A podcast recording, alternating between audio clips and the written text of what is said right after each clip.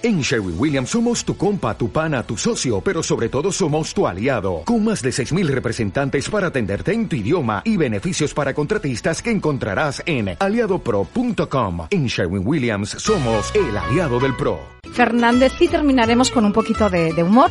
Estaremos hablando con el actor Manuel Medina eh, y también director de Dos Hombres Solos, Sin Punto con Nina, y también de la otra obra Qué mala, qué buena suerte tengo. Ha cambiado la mala suerte con la buena suerte. Nos llegan las noticias. Volvemos en cinco minutos.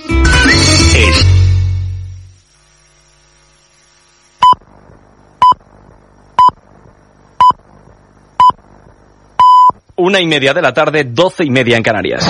Es radio. Es noticia. Con Juan Pablo Polvorinos.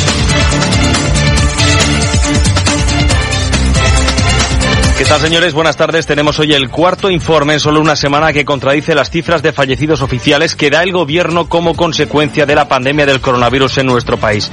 27.127, dice el gobierno de España. Bueno, el Instituto Nacional de Estadística dice que en las primeras 21 semanas de 2020 han muerto en nuestro país 43.945 personas más que en el mismo periodo del año pasado. Francisco Carrera. Sí, así es. Son casi 44.000 víctimas mortales, unas cifras muy alejadas de los 27.000 muertos por coronavirus que el gobierno da como números oficiales. Se trata de un aumento del 24,1% respecto a los números de hace un año.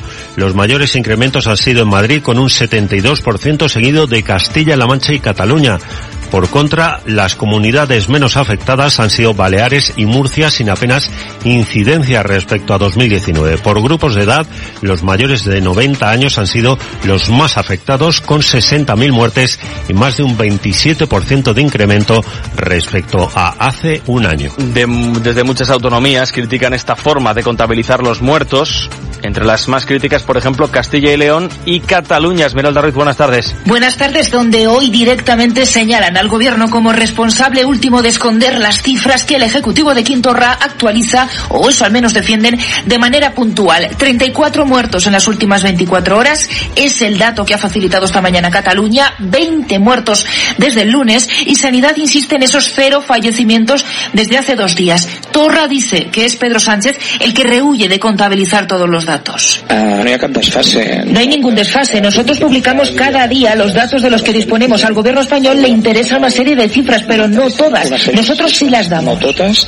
Nosaltres del primer moment hem donat totes les xifres. Entre tanto, en el Congreso de los Diputados, Pedro Sánchez hoy ha presumido de tener cero muertos en los últimos dos días en lo que está siendo ahora mismo todavía continúa el debate sobre la sexta prórroga del estado de alarma. Ketty Garaz, buenas tardes. Buenas tardes, Juan Pablo. Un discurso en el que ha sacado pecho de la gestión del Ejecutivo ha dicho sentirse orgulloso porque lo peor ha pasado ya y ha anunciado conforme a lo pactado con Ciudadanos que el próximo martes el Consejo de Ministros aprobará un decreto ley para regular la nueva normalidad. Sin embargo, la parte mollar de su mensaje ha sido el político, repudiar el odio de la política, los insultos y la provocación y daba ejemplo provocando a la oposición, aludiendo de esta forma a la manifestación feminista que motiva la investigación judicial contra el gobierno y el cese del coronel de la Guardia Civil Pérez de los Cobos. Hablamos de emergencia sanitaria, pero la real emergencia que tenemos por delante es la emergencia climática que tenemos que dar respuesta. El país que necesitamos es el de la igualdad real y efectiva entre hombres y mujeres. Y yo lo digo alto y claro, viva el 8 de marzo. En el Partido Popular, hoy muy desdibujados en este debate. Hoy le han cedido protagonismo a Vox, o Vox, mejor dicho, se lo ha arrebatado. Maite Loureiro, buenas tardes. Buenas tardes, con un Santiago Abascal más duro, si cabe que en anteriores ocasiones, y que ha aprovechado en su intervención para responder a cada una de las provocaciones de Pedro Sánchez, desde el Viva el 8M a las acusaciones que ha vertido contra Vox, diciendo que generan odio por exhibir la bandera de España. Ha venido usted aquí a vanagloriarse de que España ha protagonizado el confinamiento más estricto es decir, con la mayor restricción de libertades y con la suspensión de derechos fundamentales. Y se ha atrevido a venir a esta tribuna a gritar viva el 8 de marzo, que en este contexto es tanto como gritar viva la enfermedad y viva la muerte. Todo en una sesión en el Congreso donde el caso Marlasca y la no dimisión del ministro del Interior después de haberse confirmado que mintió flagrantemente la semana pasada Este asunto ha estado muy, muy presente, ¿no? Miriam Muro, buenas tardes. Buenas tardes, Juan Pablo, especialmente en los grupos de la oposición. Era el líder del Partido Popular, Pablo Casado, el primero que mencionaba este tema, culpando a Sánchez directamente de esas purgas en la Guardia Civil. Le preguntaba también el líder del Partido Popular a ver qué oculta el presidente del gobierno para mantener en su puesto a Grande Marlasca. Señor Sánchez, ¿nos puede explicar por qué ha purgado usted a un coronel intachable por negarse a cometer una ilegalidad, filtrando un informe en el que se investiga la posible responsabilidad penal de su gobierno el 8 de marzo? ¿Sabe que eso puede constituir un delito de inducción a la revelación de secretos, otro de obstrucción a la justicia y otro de prevaricación? ¿Qué oculta usted para mantener a su ministro del Interior como si fuera su fuché después de haber mentido en la Moncloa, el Congreso y el Senado? Por cierto que el Ministerio del Interior ha nombrado al teniente coronel David Blanes para sustituir al coronel Pérez de los Cobos. Lo ha hecho diez días más tarde, lo que desde luego pone de relieve que no fue una remodelación planificada por parte de Grande Marlasca, como había dicho el ministro del Interior. El nombramiento tiene lugar después de que varios coroneles se hayan negado a aceptar la propuesta de Interior para ocupar la comandancia de Tres Cantos, que estaba vacante desde hacía unos días, desde el lunes de la semana anterior. En la economía, por cierto, un día después de conocer los peores datos del paro, un mes de mayo de toda la historia, una parte del gobierno continúa insistiendo, van a derogar la reforma laboral. Rocío Regidor. Lo hizo ayer en el Senado y hoy la ministra de Trabajo, Yolanda Díaz, lo ha vuelto a repetir en una entrevista en Radio Nacional. Derogarán la reforma del Partido Popular para cumplir con el acuerdo suscrito entre Unidas Podemos y el PSOE. No pone fecha, solo dice que cuando la pandemia lo permita, palabras de la ministra un día antes de que se reúna la mesa de diálogo social con la vuelta de la patronal COE tras marcharse por el acuerdo con Bildu. Es necesario es necesario eh, acabar de una vez por todas con esa legislación que fue tildada por el señor de Guindos como muy agresiva, que eh, supuso dos huelgas generales en nuestro país y que dejó en absoluta desprotección eh, a los trabajadores y a las trabajadoras en nuestro país. Y 36, 24 minutos para las 2 en punto de la tarde. Vamos con la información local y regional. Es noticia. Es radio. 91.3. Es radio. Entramos en los últimos minutos hasta las 2 de la tarde. Les acompaño en la mañana de Málaga. Comenzamos a las doce y media y terminamos a las dos de la tarde. Antes de, estas noticias nacionales e internacionales hemos estado hablando con Juan Bautista Salado, director del Museo de Nerja, y ahora vamos a hablar con su conservador y arqueólogo de la Cueva de Nerja, Luis Efrem. Muy buenas tardes. Buenas tardes. Tenemos en nuestra provincia una joya, tenemos la oportunidad de ver qué es lo que hay debajo de nuestra tierra y la verdad que nos hemos encontrado con una joya que está declarada bien de interés natural, es monumento histórico artístico, es patrimonio histórico español. El año pasado la cueva cumplía 60 años, este año ya son 61 y no paramos de, de conocer las maravillas que que, tiene esa cueva encerrada en su interior. Así que qué mejor que usted para que nos hable en qué, qué tiene la, la gruta, porque podemos presumir de que la estalactita más larga y más grande del mundo está en la cueva de Nerja. Bueno, o, realmente, la cueva es bien de interés, de interés cultural. Ya la legislación está un poco adaptada de, desde la transferencia a la comunidad autónoma y es BIC desde 2006. Eh, la cueva tiene, tiene de todo. Tiene absolutamente, bueno, si es bien de interés cultural es fundamentalmente por su elemento arqueológico y básicamente por el arte rupestre que, que alberga en sus, sus paredes, tanto pictórico como, como grabado un yacimiento con una ocupación humana que, que puede rondar los 50.000 años de forma más o menos continuada por las sociedades prehistóricas del Paleolítico, del Neolítico y del, del cobre.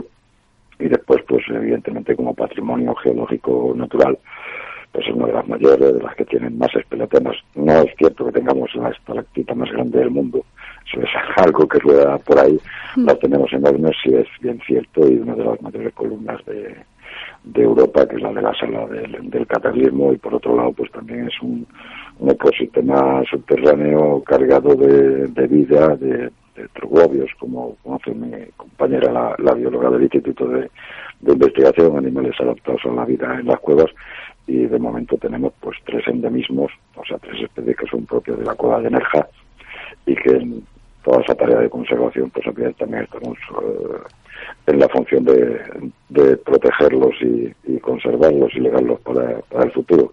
Ellos llegaron a la cueva antes que nosotros, desde luego, o sea que tienen casi casi tanto más derecho que nosotros a, a ocuparla y evidentemente pues en estos momentos yo invito a todo el que pueda venir a vernos y no se quedará, no, no le pasará la visita desapercibida. Eh, hemos hecho un gran esfuerzo en convertirla en una cueva segura, libre del famoso COVID-19 y pensamos que las medidas que hemos adoptado en este proceso de desescalada que, que llevamos han sido las más las más adecuadas y que realmente tenemos una cueva donde la visita, eh, tanto personal como como de corte familiar, pues va a ser realmente una visita segura, pero no solo para los visitantes, para la propia integridad del bien de interés cultural que también tenemos que proteger y para los que somos trabajadores de, la casa, que somos los que más horas desarrollamos dentro. O sea que estamos bastante satisfechos. Reabrimos el pasado lunes día, día uno y, y bueno, estamos teniendo un éxito que no esperábamos dar la circunstancia y que, y que esperemos que todo esto vaya, vaya mejor y la cueva y, nuestros visitantes también, por supuesto. El año pasado, con motivo del 60 aniversario, bueno, pues tuvieron lugares las últimas actuaciones que se iban a celebrar dentro de la gruta, pues para poder mantenerla. Ha estado cerrada durante dos meses y, y medio la cueva de, de Nerja y eso eh, es el tiempo que ya está cerrado. ¿Cómo ha mejorado la, la gruta?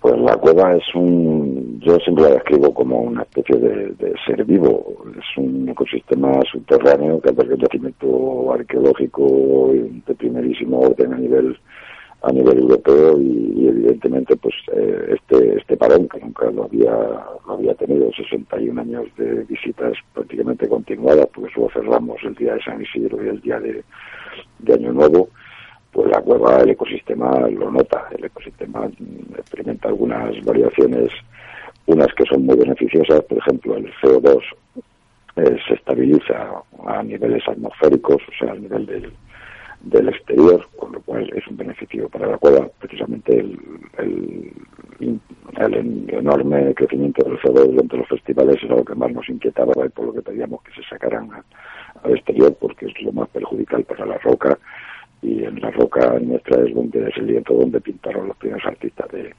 de la humanidad. Y después pues ha tenido pues esos pequeños desajustes de una persona que tiene ya 11 millones de, de años nada más y nada menos y que no le sentan y que determinados cambios pues no está acostumbrada. Tiene sus rutinas tiene sus geobiorritmos digámosle así si se me permite el lujo de esa de esa expresión. Mm. y, y, evidentemente la cueva tiene ha estado sin visitantes, pero no ha estado sola, o sea que yo he estado permanentemente con ella y tanto yo como la doctora Liñán y la doctora de, de Rosa, con el apoyo de, la gerencia, pues hemos estado cubriendo todo tipo de las mínimas incidencias que han sido, la verdad, cosas que ya teníamos en contingencia prevista, eh, porque más o menos evaluamos todos los aspectos de la, de la capilla y todo lo que le pueda pasar a, a la cueva y la verdad es que con correcciones mínimas pues la cueva recupera su normalidad con, con cierta, no te voy a decir con cierta facilidad porque es un trabajo rutinario, físicamente cansado que supone un esfuerzo que no se supone un esfuerzo pero vamos que también estamos muy muy satisfechos y ahora mismo pues, recibimos los parabienes de la Consejería de Cultura y Patrimonio Histórico de la Junta de Andalucía que es a quien le corresponde la tutela final del, del bien de interés cultural que nosotros conservamos y, y gestionamos y la verdad en ese sentido pues también estamos a pesar de los duros que han sido estos meses para todo y para todos estamos bastante satisfechos de lo que de lo que hemos hecho si le parece, ya que tenemos la oportunidad de tener eh, a un arqueólogo y también un conservador de, de la cueva, una vez que, que, entremos dentro de la, de la cueva, corríjame si me equivoco, podemos ver tres salas claramente diferenciadas. ¿Qué es lo más importante que podemos encontrar en cada una de ellas?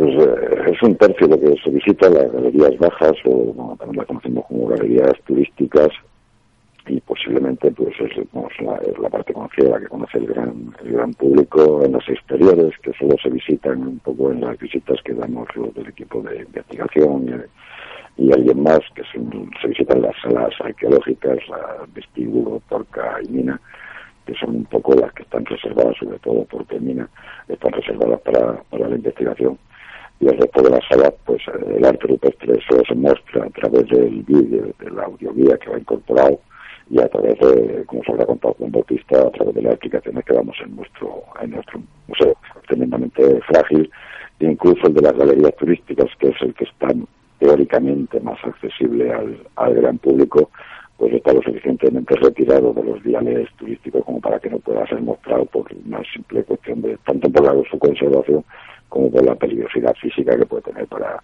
para el usuario, para, para el visitante. Y otro, pues estamos trabajando en el caso de las galerías altas, que es nuestra pequeña Altamira, como bien dice mi, mi bióloga.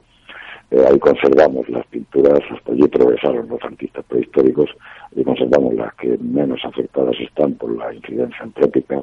a fin de cuentas nosotros contaminamos el medio, incluso trabajando, trabajando en ella. Eh, son el Santa Santero nuestro, lo, cuidamos y lo, y y igual que las galerías nuevas que también son geológicamente espectaculares pero la peligrosidad de acceso pues no no hace viable su su visita de forma de forma razonable y segura pero estamos trabajando digo esta gerencia en, proceso de gestación de realidad virtual y todo ese tipo de cuestiones interactivas aprovechando los medios digitales actuales que hay que hay a nuestra disposición son ustedes. Esperamos que pronto podrán ver la prueba pues, de forma de forma diferente y, la verdad es que de forma sorprendente. claro. unas caídas tremendas. Ustedes son afortunados de poder verla eh, en vivo y en directo. Nosotros nos conformaremos por verla de una forma virtual, hacernos a, la idea. Eh, un tercio de la cueva solamente es la que está abierta al público, por lo tanto quedan muchos tesoros escondidos que supongo que dentro de algunos años verán la luz y todos seremos partícipe de ellos. Antes de despedirle, porque tenemos poco tiempo, eh, nos hemos hecho eco de una noticia que ha sido, bueno, pues ha llegado a todas las redacciones, que dice lo siguiente, investigadores cordobeses cuestionan la autoría neardental del arte rupestre, perdón, a través de la cueva de Nerja. La pregunta que le hago, ¿ha existido el neardental en la cueva de Nerja? Tenemos constancia de que frecuentaron la cueva por restos materiales y por algunas dataciones que eran un poco complejas. Realmente el titular es un poco es más sensacionalista que de lo que tiene la realidad científica del equipo de, Córdoba forma parte de vamos el equipo que firma el artículo forma parte de todos los de investigación de la de la huella de Nerja. Eh, hace unos años pues saltó un poco también la noticia sensacionalista de que las pinturas eh, de Nerja eran neandertales tenemos pinturas muy antiguas dentro de lo que es el arte rupestre europeo o sea de cerca de 35.000 años fácilmente eh, lo que no encontramos es que el método, en el caso de la Energía, el famoso método ese que se tan famoso últimamente en prensa y en los medios, el uranio eh, pues que en nuestro caso no, no funciona correctamente. Hay otros equipos que, que sabemos que ellos eh, manifiestan que sí, que sí, les ha funcionado de forma, de forma correcta son muchísimas las variables que intervienen en la metodología analítica de, de ese corte desde la litología de la roca, la proximidad al mar, hay muchas posibilidades. La cueva lo que sí es, y más o menos es lo que refleja el, artículo, es que de momento no podemos certificar eso, pero tenemos una de las cosas mayores del mundo en materia de ocupación prehistórica y de Europa la que más arte prehistórico y manifestaciones rupestres tiene por número. Eh, en un lado no nos sale, seguimos ensayando, es un laboratorio de datación y eso es, la ciencia va avanzando así, está completamente eh, viva unos datos son positivos, otros datos son negativos. Eh, los científicos somos un poco así de, pesados, lo digo desde el punto de vista de, vosotros, los de la prensa, que siempre queréis la inmediatez y la precisión del dato, y a nosotros hay cosas que nos llevan muchos años, que a nosotros nos parecen también largos, pero que realmente son cortos. Es un poco como el proceso este de la vacuna del COVID que dice, uff, no hace falta en enero. Dice, sí, nos hace falta en enero todos. Eh, ya quisiéramos vendrá cuando venga y cuando los científicos nos digan que vengan, pues es un poco el caso que el caso que nos ocupa.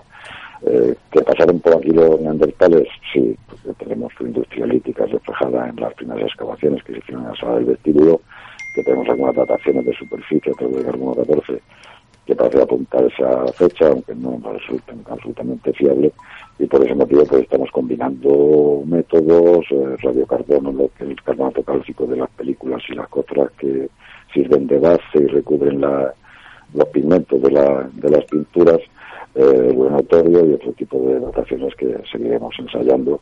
Y es un trabajo, es un trabajo continuado y que bueno requiere paciencia. No se trata de un concurso, se trata de conocer más sobre la historia de nuestros pasados más remotos y en eso y en eso estamos, pero nosotros y todos los equipos que trabajan en, el mundo. Podemos. genera polémica el debate científico? Pues sí, pero es que el debate científico forma parte de, de la ciencia y de la forma en que avanza la ciencia. Eso es inevitable.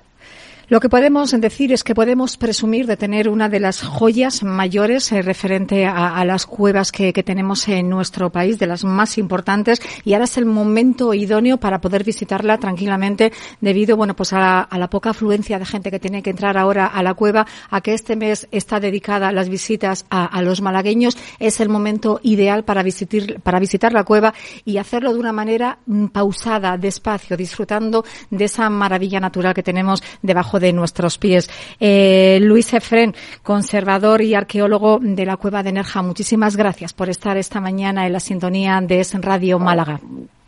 Pues ah, gracias a, vosotros y aquí os esperamos con nuestro entorno natural y con la bellísima localidad de Nerja, que tampoco hay que perdérsela. Gracias. Málaga 91.3 es radio.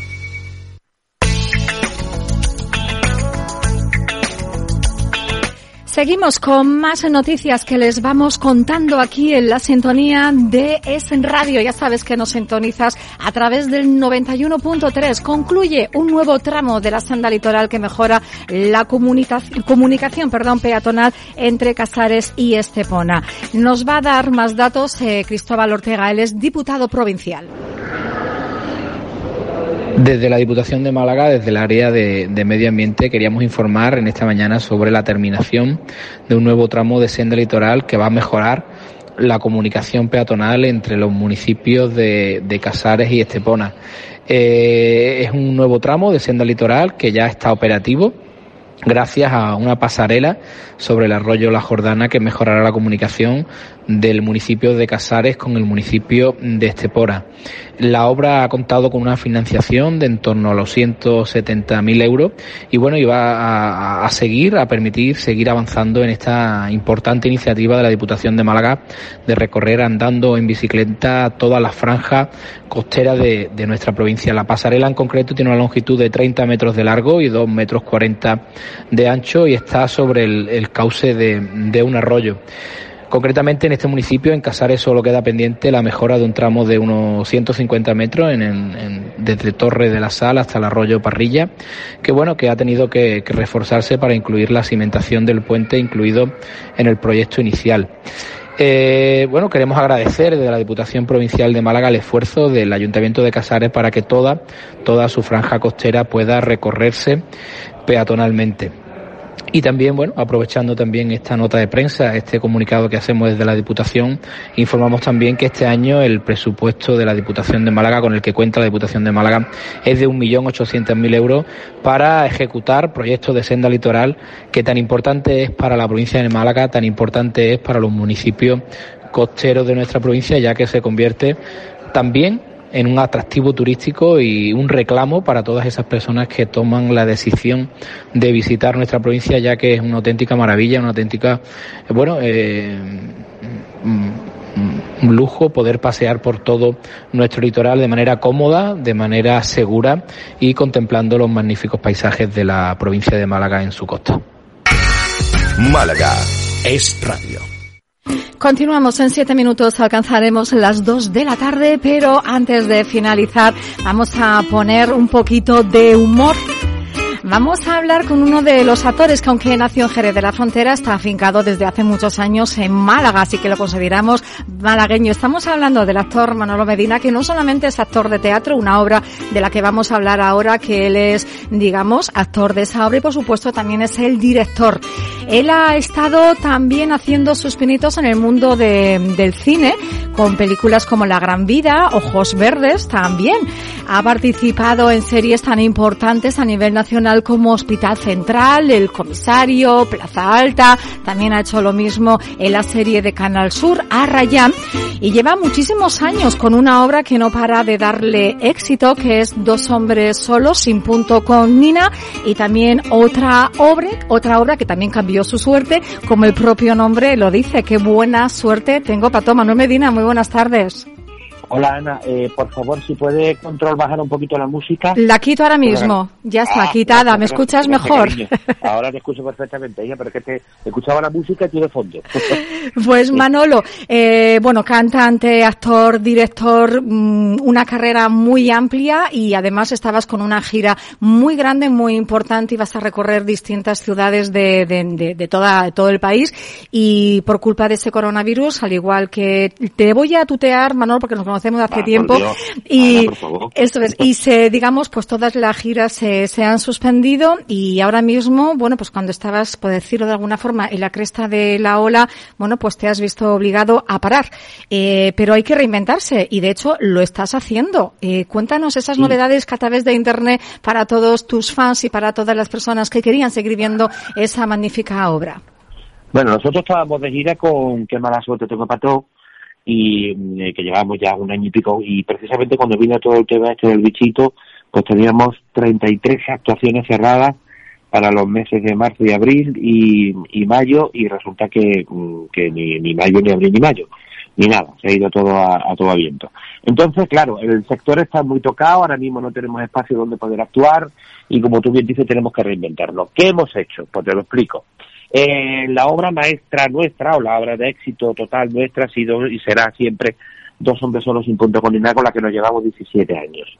Eh, llegó al millón de espectadores y es verdad, no estoy diciendo ninguna tontería, no es hecho de marketing. Entonces, a todos los espectadores que ya vieron la obra y a los que no la vieron pero quieren verla, vamos a hacer una cosa. Eh, tenemos grabada en, en alta definición en alta definición la última actuación de Los Hombres Solos sin punto con la, la actuación de despedida que se hizo en el Teatro Alameda. Ahora tienen la oportunidad de verla desde casa, ¿vale? ¿Cómo? Muy sencillo. Entran en la plataforma de venta de entradas Giglon, ¿vale? www.giglon.com ponen dos hombres solos, les sale el enlace, pinchan, compran la entrada que le hemos puesto a 5 euros pero a 5 euros que la puede ver toda la familia. Es decir, que si está en tu casa tu mujer, tu marido, los niños y el primo de uno de los niños, pues puede ver perfectamente la, obra de teatro, todo lo que esté en la casa, ¿vale?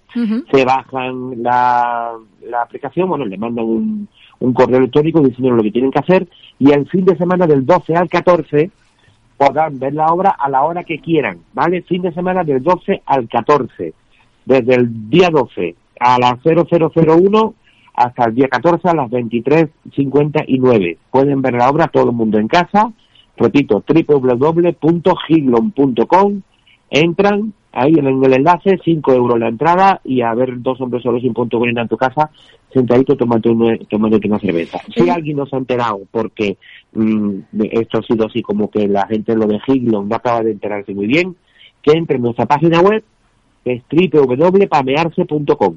Entonces, quien quiera. Estoy apuntando todo, ¿eh? ¿eh? Lo estoy apuntando todo. Pues si algún oyente no le ha dado tiempo de tomar nota, lo estamos apuntando todo y nosotros le facilitaremos todos los datos. Eh, Manolo, para que no haya problemas, ¿por qué no deletreamos Gildon? Para que la gente lo pueda teclear correctamente para comprar su entrada. Muy fácil. Es www.g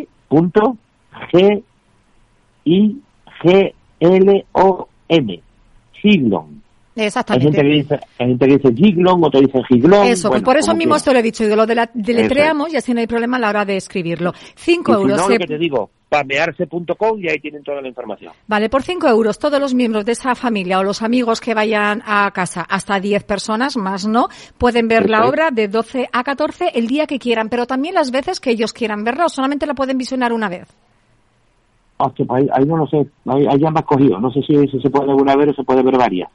No lo sé. Es, es, yo sé que se emite del 12 al 14, la hora la que quieran, ¿vale? Ya te digo, del 12 al 14 tienen pues 72 horas para poder ver la obra el, a la hora que quieran. Lo que no sé si le pueden ver una vez o la pueden ver varias. Supongo que teniendo el código supongo que la podrán ver varias veces en esa franja horaria, claro. Bueno, lo preguntaremos, estaremos muy pendientes, así que llevamos, ya que no podemos ir al teatro, el teatro entra en nuestros hogares. Manuel Medina, te deseamos que tengas muchísima suerte, que pronto acabe esta crisis sanitaria, que los teatros vuelvan a abrir sus puertas, que todos vayamos a veros en directo, que es lo que nos gusta, el contacto con el actor, el actor con el público, y esperemos que sea muy pronto. Te deseamos toda la suerte del mundo, Manolo. Muchísimas gracias, un besito para ti y para toda la familia.